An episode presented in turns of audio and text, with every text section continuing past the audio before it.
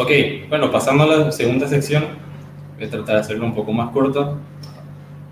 Ah, sí, yo tenía dos citas de Popper preparadas que me parece que resumen muy bien su filosofía de la ciencia antes de pasar a otra cosa, ¿verdad? Me parece interesante mencionar. Los científicos intentan eliminar sus teorías falsas, intentan dejarlas morir en un rincón. El creyente, hombre o animal, perece junto con sus creencias falsas. La historia de la ciencia, como la de todas las ideas humanas, es una historia de sueños irresponsables, de obstinaciones y errores. Sin embargo, la ciencia es una de las pocas actividades humanas, quizá la única, en la cual los errores son criticados sistemáticamente y muy a menudo con el tiempo corregidos.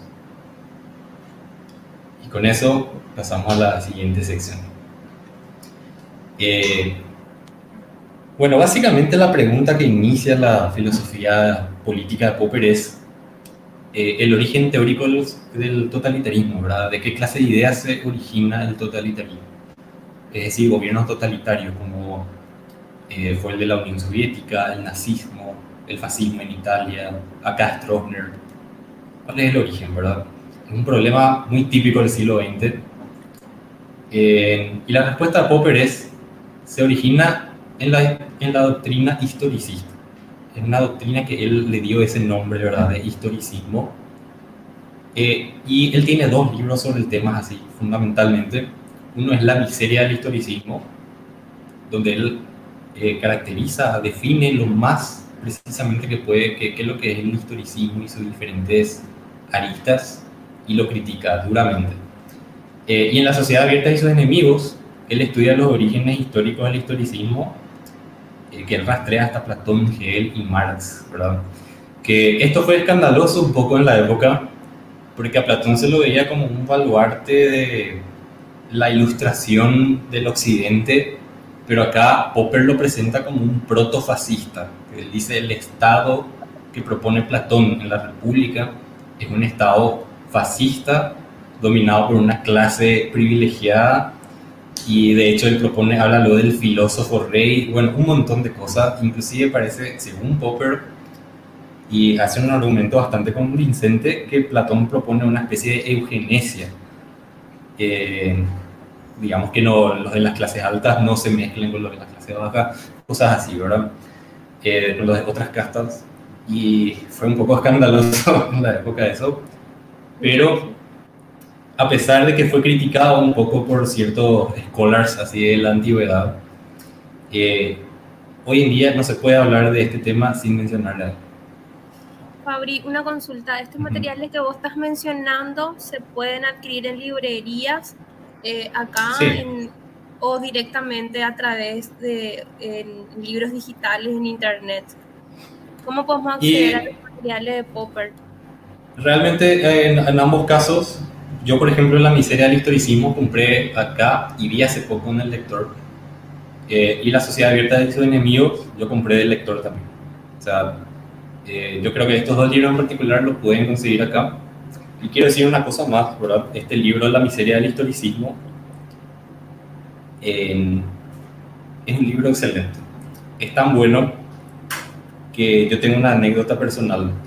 Yo era, igual que Popper, a mis 16 años, un comunista convencido, fanático, inclusive yo estaba de acuerdo con que la lucha eh, armada estaba correcta en ciertos casos, estaba justificada, era un fanático de lo último, eh, y si bien me empecé a alejar del Partido Comunista, que yo era miembro, yo militaba en el Partido Comunista, si bien ya me empecé a alejar de ellos, era más bien por una cuestión de que no me parecían lo suficientemente comunistas. Entonces, em, leí este libro y me empecé, ahí fue cuando me empecé a cuestionar el dogma del marxismo. Y si a un fanático como era yo, hace 15 años, le pudo eh, convencer de que el marxismo está equivocado, quiere decir que es un libro muy bueno porque no siempre es muy difícil que ocurra eso. Así que les recomiendo empezar por acá eh, con la filosofía política de Popper, es un libro genial. Y es muy corto, se puede leer en dos o tres días. Fabri, una, una consulta para, para, entender mejor todo esto. ¿Podrías describir brevemente, en palabras simples, qué es el historicismo? ¿Qué sería el.? Sí, ya voy por allá. La tesis central, justamente, ¿verdad? La tesis central es: existen leyes que regulan el curso de la historia humana y es posible descubrir estas leyes. Ellos querían transformar a la historia en una especie de ciencia teórica como la física, que tenga la tarea de descubrir las leyes del desarrollo histórico. Ahora, ¿cuáles son, ¿qué es lo que son estas leyes históricas? Bueno, ellos dicen, la sociedad es cambiante y cualquier intento de formular leyes sociales generales fracasará, pues estas serán aplicables solo en relación a un periodo histórico específico. Por lo tanto, las leyes históricas deberán ser leyes que eslabonen periodos sucesivos, tipo la antigua, después la Edad Media, etcétera, etcétera, entre sí, o sea, leyes del desarrollo histórico. Estamos hablando entonces de predicciones a gran escala del curso de la sociedad en un todo a través de largos periodos de tiempo. Eh, la ciencia social no es más que historia, dicen ellos.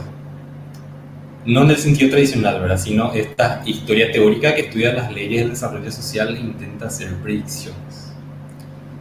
Muchos historicistas, dice Popper, son activistas también no todos, pero eh, muchas veces las actitudes van de la mano.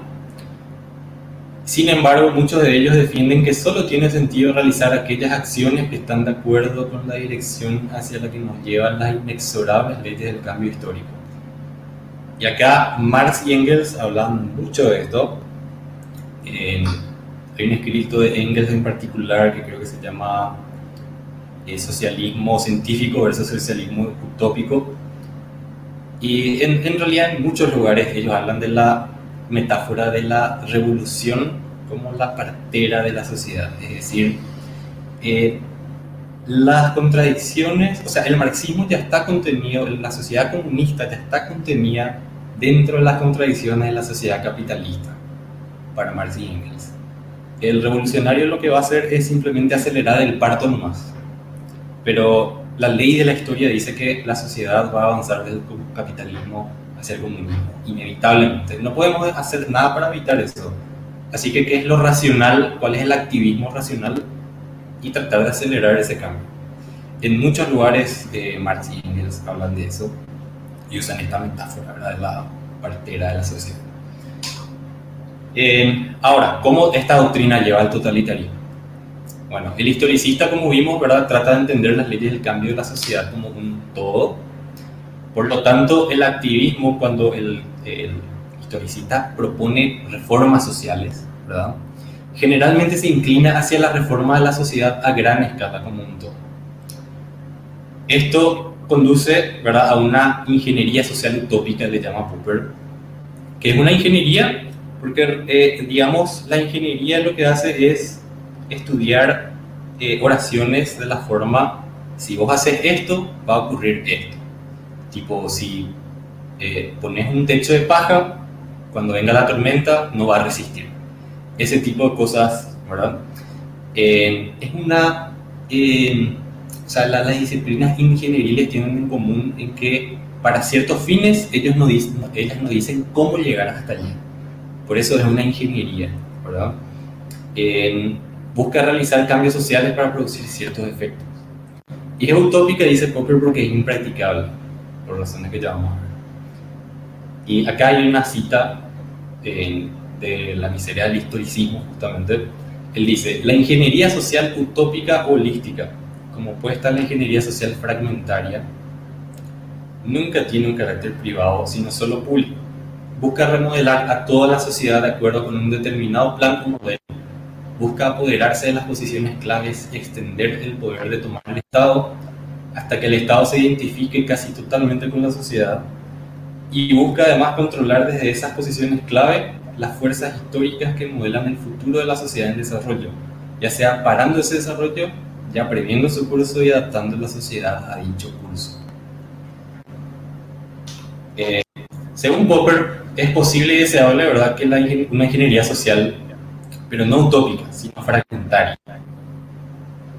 Es una ingeniería social basada en pequeños cambios controlados y graduales en instituciones sociales, donde vos puedas medir claramente. Decime.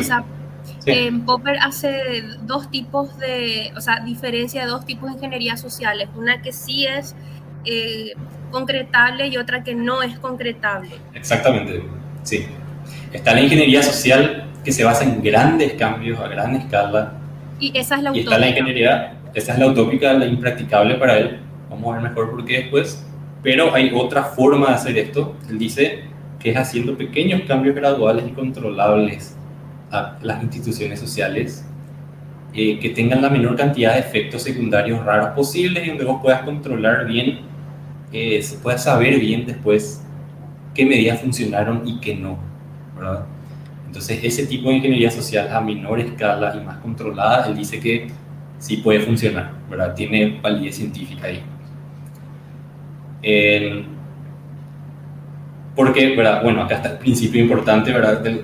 que, menciona Popper mucho en esta discusión, que es que todo cambio social produce un número de consecuencias inesperadas.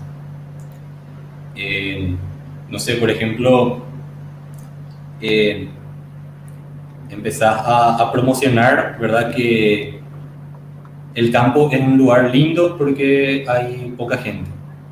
Entonces todo el mundo ya se empieza a ir al campo y al final tu medida social tuvo la consecuencia inesperada de que provocó que ahora el campo ya no es más tan lindo porque ya está lleno de gente. Bueno, ese tipo de consecuencias inesperadas, ¿verdad? Que abundan en la, cuando uno hace cambios sociales, cuando uno hace reformas sociales. Eh, y cuanto más grande sea el cambio social, más mayor el número de consecuencias inesperadas. Perdón. El historicista pretende con su ingeniería social utópica entonces realizar grandes cambios en la sociedad como un todo pero cuanto más grandes sean los cambios, más grande el número de consecuencias imprevistas. Popper dice que esto es por el factor humano. Las instituciones sociales eh, no son nada sin las personas. Puede haber instituciones sociales eh, que están construidas muy bien, eh, pero las personas, digamos, hacen que, no funcione final. O sea, el factor humano es lo que hace que sea sean un poco impredecibles las consecuencias de las medidas sociales, las modificaciones a las instituciones. Entonces, ¿qué es lo que pasa ahí? Que el historicista, ¿verdad? utópico, ingeniero utópico, hace un gran cambio social, tiene un montón de consecuencias inesperadas, entonces termina siendo forzado a recurrir a una improvisación fragmentaria, ¿verdad? Ir tapando los incendios que se van generando, que es lo que se ve en los gobiernos totalitaristas los planes quinquenales de la Unión Soviética. Eh, o sea, planear la sociedad es utópico, es pseudociencia. Terminas haciendo nomás otra vez con una improvisación fragmentaria. Eso es lo que dice Popper. Creo que Carlos quiere decir algo. Eh, no, no. quería nada más eh, destacar esa distinción que hacía como fragmentaria y, totalitaria o utópica, como decía. Entonces, para dar unos ejemplos, eh, podríamos decir que una forma de ingeniería social fragmentaria podría ser, como algo que dijiste, eh, vamos a desarrollar la región este del país. Entonces, establecer algunos estímulos y ver si esos estímulos tienen la condición, eh, pero las consecuencias que esperabas de ellos, o si no las tienen, bueno, revertís, sacás los estímulos, Claro.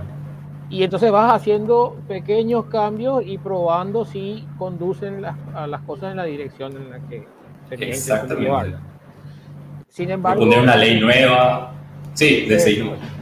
Bueno, entonces en contraposición él dice, hay otra forma, otro concepto de ingeniería social que sería eh, decir, vamos a hacer que todo el mundo sea, eh, qué sé yo, todas las personas sean de este tipo, sean eh, cifras más altas de aquí a 50 años y entonces vamos a hacer unos planes de cambiar la alimentación, la actividad física y demás cosas, eh, pero digamos a gran escala y sin ir testando paso a paso. Exactamente, o por ejemplo cambiar todo el sistema económico de la sociedad de un día para el otro, eh, que sería el caso de la revolución comunista. Eh, pero básicamente esa, está, está correcta la, la, distinción como la planteaste. un cambio de ingeniería social controlado, por ejemplo, si proponer una ley, eh, como dije, o de repente una medida, ¿verdad? Que, qué sé yo, que, que ahora se, se, empieza a cobrar peaje para entrar a Asunción, no sé, que eh, una medida así, una cosita que tocaste, ¿verdad? En una institución social y, y ver si funciona o no. Eh, que es diferente de cambiar la economía entera del país, ¿verdad? Eh, em, entonces, esa ingeniería social fragmentaria, sí. Una cuestión utópica sería dejar de usar la moneda normal corriente y que de, de, de golpe se utilicen criptomonedas. Entonces, ahí sería una cuestión utópica, eh, inaplicable, que podría ser aplicable, lo que va a, a, tener como consecuencia inmediata un desastre, ¿verdad? Es por ello que... O podría, por lo menos, ¿verdad? Podría. Vos vas a aplicar. No es que no vas a poder aplicar, solo que no va a salir como planeaste. No va a salir claro, entonces ahí es cuando dice él de que si bien es cierto se puede hacer, después creo que vos tenés, vas a explicar de manera más detenida, ahí es donde se aplica nuevamente la ingeniería social fragmentaria, porque armaste un incendio y tenés que ir apagando eh, los pequeños focos que se fueron generando. Exactamente.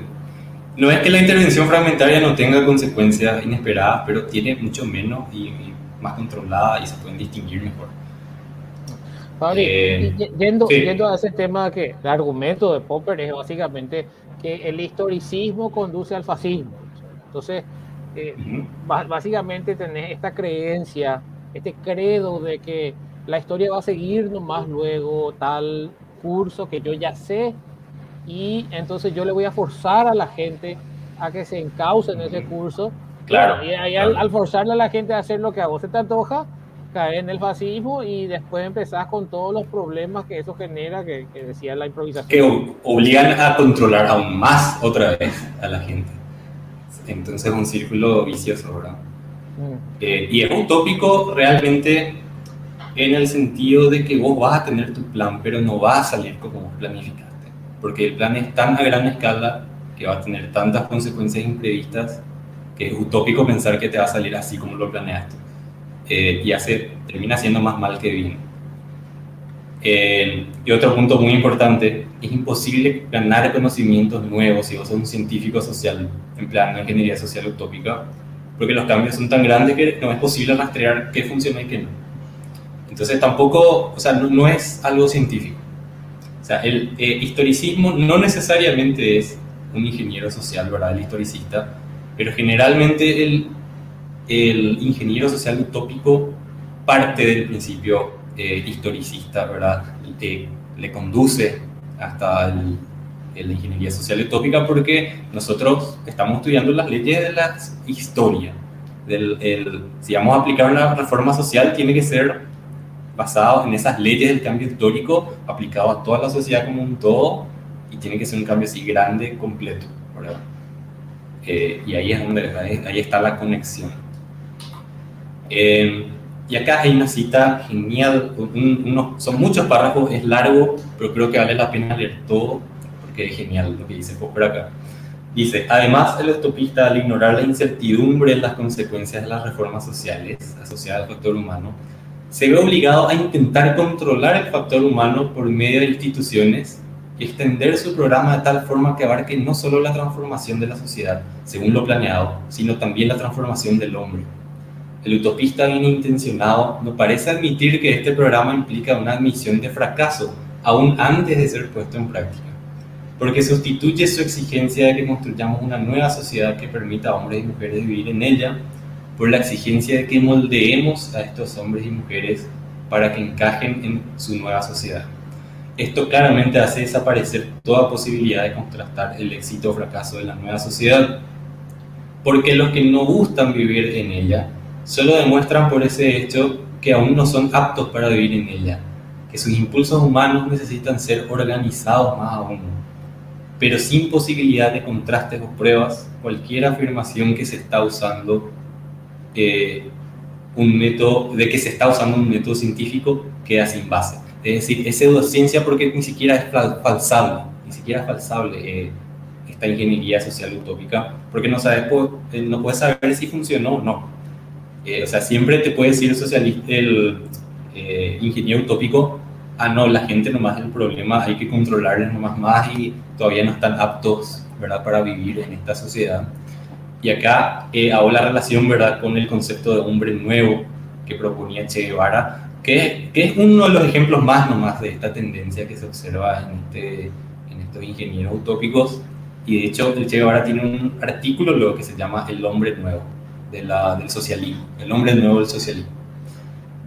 Eh, y bueno, la ingeniería social utópica es pseudociencia, la conclusión. ¿verdad? Ahí enlazamos con el tema del fascismo también. Fabri, una consulta. ¿De, qué año más o menos son estas ideas de, de Popper, este estos libros? Realmente este libro Popper empezó a escribir hacia 1924, eh, pero recién se publicó en 1959, creo. No, 1954 o 55, por ahí. Antes de eso, Popper publicó La Sociedad Abierta y sus enemigos, mientras él estaba viviendo en Nueva Zelanda y tenía lugar la Guerra Mundial, el punto álgido del totalitarismo del siglo XX. Y, sí, era de ese periodo.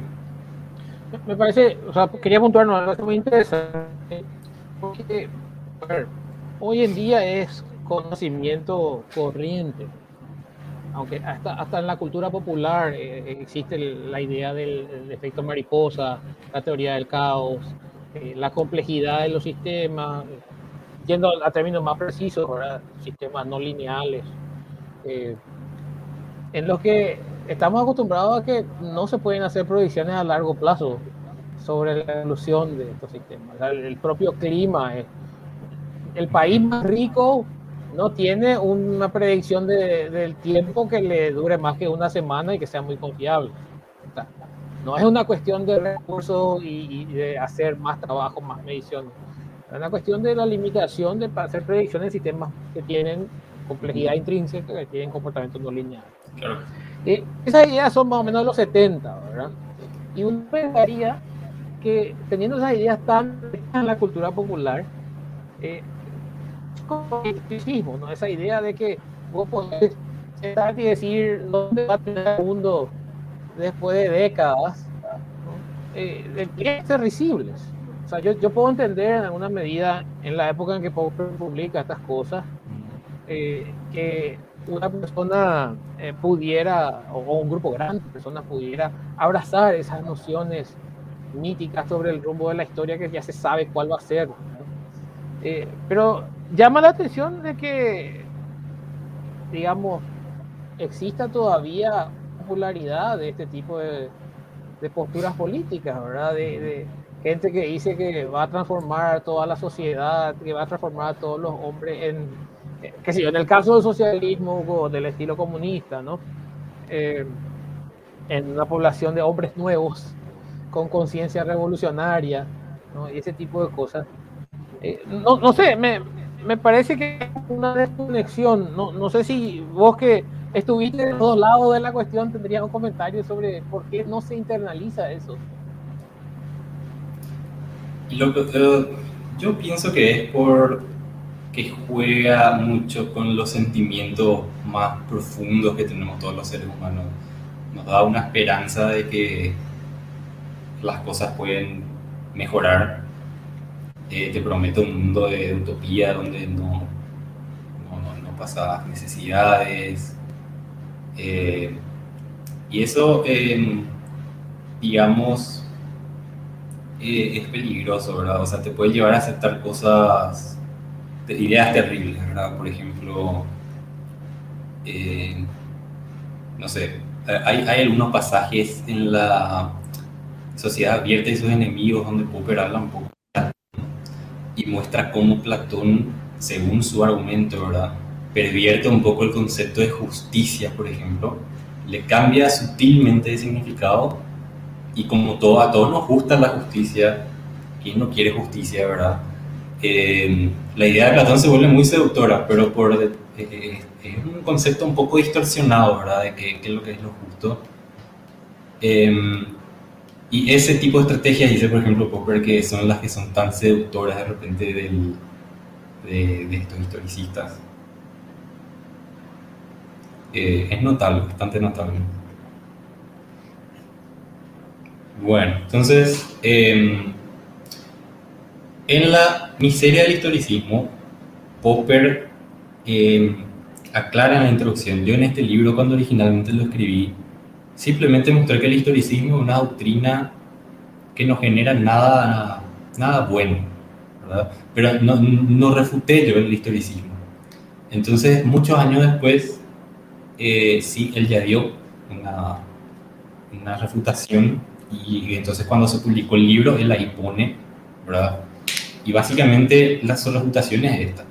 El curso de la historia humana está fuertemente influido por, los, por, el crecimiento de los conocimientos humanos. Yo creo que nadie puede discutir esto. la, la, física atómica tuvo un impacto gigantesco, el descubrimiento de la electrodinámica, ¿verdad? la formulación de la electrodinámica también, o sea, un montón de cosas que cambiaron la historia humana la premisa 2 es, no podemos predecir por métodos racionales o científicos el crecimiento futuro de nuestros conocimientos científicos. La idea central es un poco compleja, Popper tiene un artículo sobre el indeterminismo donde así muy técnicamente ve, eh, estudia un poco este tema, pero él lo que dice es que eh, nuestros conocimientos futuros son descubrimientos, ¿verdad? O sea, son cosas que vamos a descubrir. Eh, pero si nosotros ya sabemos cuáles van a ser, entonces ya no son más descubrimientos. O sea, por ahí va la cosa. Digamos que un, lo que dice es que un predictor no es capaz de predecir sus propios resultados. Y él da una prueba lógica rigurosa en otro lugar ¿verdad? de esto. Eh, entonces va, va, va, por ahí el argumento. Eh, no, puedes predecir los conocimientos que vas a tener en el futuro. Eh, entonces, por lo tanto, no se puede predecir el futuro de la historia. Y esto significa que hemos de rechazar la posibilidad de una historia teórica, es decir, una ciencia social de la misma naturaleza que la física teórica. No puede haber una teoría científica del desarrollo histórico que sirva de base para la predicción histórica. La meta fundamental de los métodos historicistas está, por lo tanto, mal concebida y el historicismo cae por su base. Ese es el argumento que da para refutar realmente al historicismo. Entonces, ¿qué es lo que Popper propone en su lugar? Un activismo social en forma de ingeniería social fragmentaria, que, ya se explicó un poco qué es lo que es, pero la ingeniería social fragmentaria es una tecnología y como cualquier tecnología puede usar con una gran variedad de fines, que no necesariamente son democráticos o buenos o... Eh, una ingeniería te dice qué tenés que hacer para llegar a tal fin pero no te dice cuál tiene que ser el fin.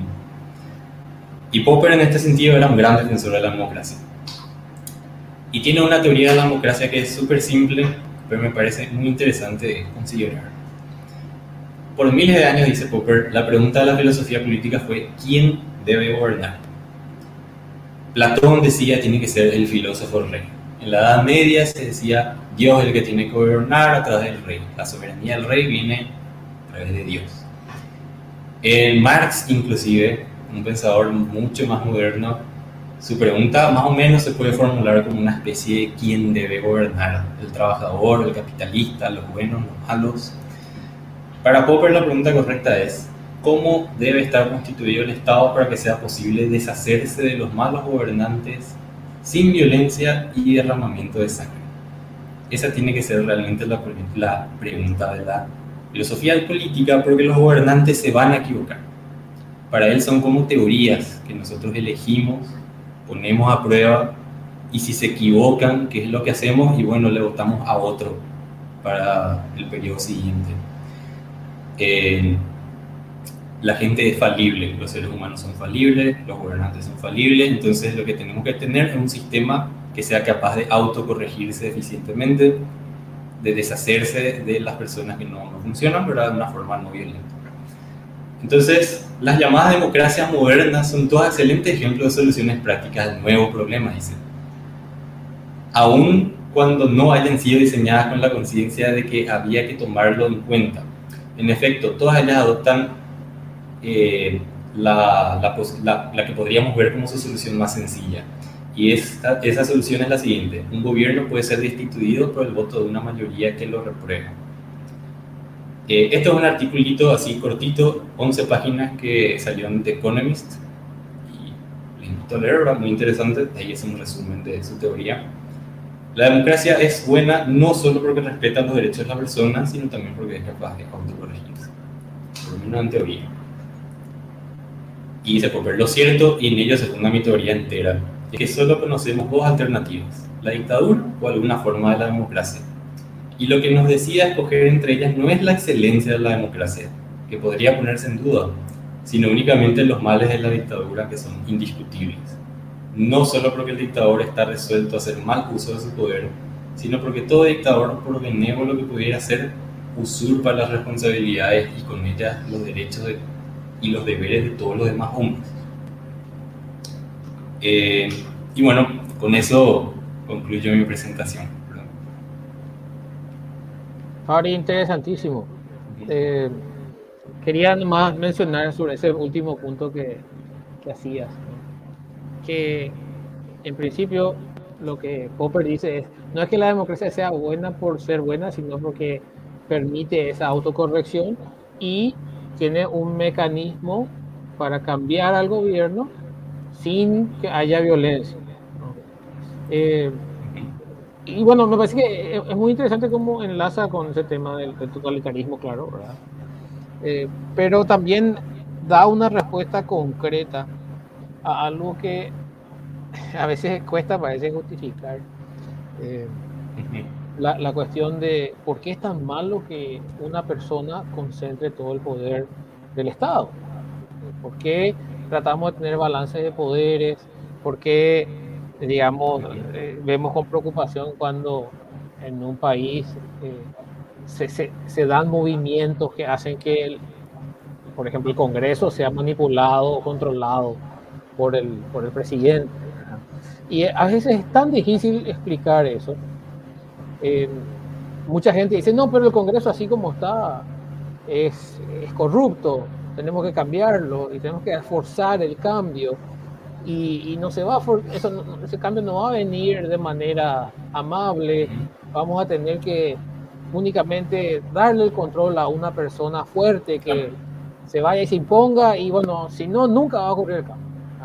Es la idea utópica de que una sola persona puede tomar control de la sociedad y trazar un plan y que ese plan benévolo, si la persona es buena, va a salir bien y todos vamos a estar bien. Claro, independientemente a que el plan sea bueno, a que el gobernante sea bueno, hay otra crítica superior, que es la participación de las demás personas dentro del proceso, ¿no es cierto? O sea, si es que otra persona decide de manera totalitaria, eh, se anula a los demás entes que componen la sociedad, tanto en sus derechos como sus obligaciones, que eh, clarificador eh, lo que Popper decía con respecto a, la democracia y a la, la dictadura. Digamos, tocando, tocando el tema de la democracia, ¿verdad? En principio, mañana alguien podría crear un nuevo sistema, una metademocracia, una suprademocracia que tenga elementos nuevos, no sé. Eh, pero lo, interesante de lo que da Popper también es que te da una receta, una precondición para decir, bueno, eh, ¿será que este sistema es una alternativa interesante? Entonces, no necesariamente te casas con lo que siempre haces, pero tenés que verificar si hay esa posibilidad de transición pacífica y de, digamos, eh, evitar la, concentración de poder, por ejemplo, eh, digamos, facilitar la autocorrección. Eh, me, parece eso una buena forma de, explicarle a la gente que, bueno, eh, ¿por qué está mal el Mesías? No, sí, puede ser que vos confíes en ese Mesías y, y de repente, bueno, tal vez es un buen Mesías, pero por confiar en el Mesías destruir el sistema que te protege contra los Mesías malos. Entonces, ese Mesías algún día puede caer el poder y, otro, o puede cambiar su opinión y hacer cosas que había sido son malas. Entonces, no, digamos, es como hipotecar el futuro, ¿no? Eh, bueno, me parece muy, muy interesante. Me parece muy linda esa expresión, hipotecar el futuro. Y también está el hecho de que el Mesías bueno va a trazar su plan benévolo y no le va a salir como él lo planeó. Y va a recurrir otra vez a la eh, improvisación fragmentaria. Es decir, tampoco hay que hacerse la ilusión de que es posible tratar un plan, eh, eh, digamos, trazar un plan a gran escala benévolo y que eso salga como lo esperamos. Ese es el otro, el otro punto también importante ahí. Y no es solo el voto el único mecanismo ahora que menciona Popper, también en otros lugares menciona el equilibrio entre los tres poderes y cosas de ese tipo, que previenen que una sola persona, ¿verdad? Se, se trate de, de, dar, de dárselas de ingeniero utópico. Y Fabri, un comentario más, o sea, a ver, eh, el ejemplo del, del socialismo totalitario, digamos, eh, es un ejemplo más, nada más. Eh, pero digamos, esta, esta noción así de que eh, la persona que puede adherir a la idea de que puede transformar a toda la sociedad, digamos, sabiendo ya qué es lo que va a pasar en el futuro y demás cosas, en principio no está vinculada a ninguna ideología específica. No, no, para nada. Podría darse otro ejemplo bueno, el Estado nazi es un ejemplo muy obvio, pero también Napoleón no sé si tenía un ideal muy fuerte sobre cómo tiene que ser la sociedad, pero yo creo que si nos ponemos a pensar un poco, vamos a encontrar en la historia muchos, muchas quijotadas de gente con muy buenas intenciones que termina causando estragos por querer hacer algo que no se puede hacer, que es controlar la sociedad a, mí por lo menos me hace pensar mucho ese tema que, mencionaste, eh, de, tener que, de que tenés que ir cambiando cosas gradualmente y testando para saber cuál es el efecto, porque a priori no lo puedes saber. Y entonces, ahí hay una cuestión que a mí me, incomoda mucho realmente en, el discurso, eh, digamos, político de algunas personas del otro extremo del espectro. ¿no? Eh, porque se habla del a priorismo, ¿no? De que vos podés saber a priori que, eh, qué sé yo, el mercado va a funcionar de tal manera, que ciertas cosas van a ocurrir siempre en la sociedad. Y entonces se cae en, esa noción de que vos ya sabes lo que va a pasar en la historia, aunque no hagas explícitamente una, un discurso sobre que va a haber una evolución de toda la sociedad específicamente hacia tal, tal política, ¿verdad? cuando se, se cae en, el, en la idea de que podés conocer el mundo a priori, se descarta esa necesidad de hacer los testes graduales. Entonces, yo veo con la misma preocupación prácticamente que veo las cuestiones, eh, las posturas historicistas socialistas, cuestiones como el apriorismo que plantea la gente que defiende ideas de la escuela austríaca. Pues, para mí, eh, sufren del mismo problema, porque cuando vos decís que ya sabes, ya no haces los testes gradualmente para confirmar en la experiencia. Correcto, es notable esa afirmación porque Popper estaba inspirado por los austriacos, los economistas austriacos, y él decía que la única ciencia social exitosa era la economía, particularmente Hayek. pero yo entiendo también que te estás refiriendo a gente de, bueno, esto fue hace 60 años, 70 años. Estamos hablando de gente, creo que ya sea qué tipo de gente te referís, que toma eso como un dogma y ella ya pierde su carácter de ciencia que no se puede equivocar.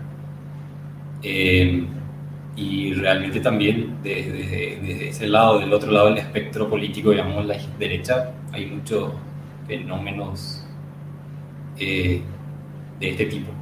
Bueno, no, creo que no tenemos comentarios, no sé si, alguien más quiere agregar algo. Yo, muchísimas gracias, Fabio, realmente eh, siempre vos te tomás tiempo de explicarnos sin sin, digamos, sobresimplificar las cosas.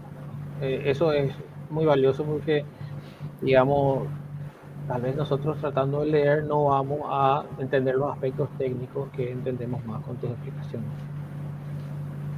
Muchísimas gracias.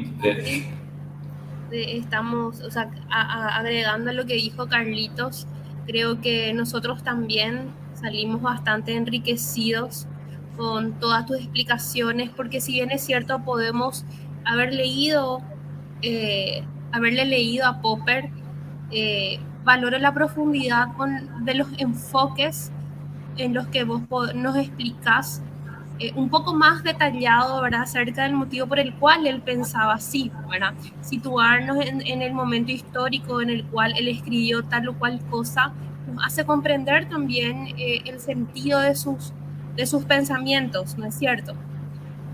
Acá Osvaldo también te está dando las gracias. Eh, sí, me alegro. realmente, sí, me preocupó un poco que me pasé dos horas. Capacidad de síntesis parece que está fallando pero si les sirvió, eh, si disfrutaron, si realmente esta atención al detalle funciona, estoy contento. No, bueno, eh, es culpa de, los que hacemos interrupciones y, ese soy yo principalmente, ¿verdad? Pero eh, el objetivo de eso un poco es también pasar, pasar más tiempo en los puntos que son cruciales.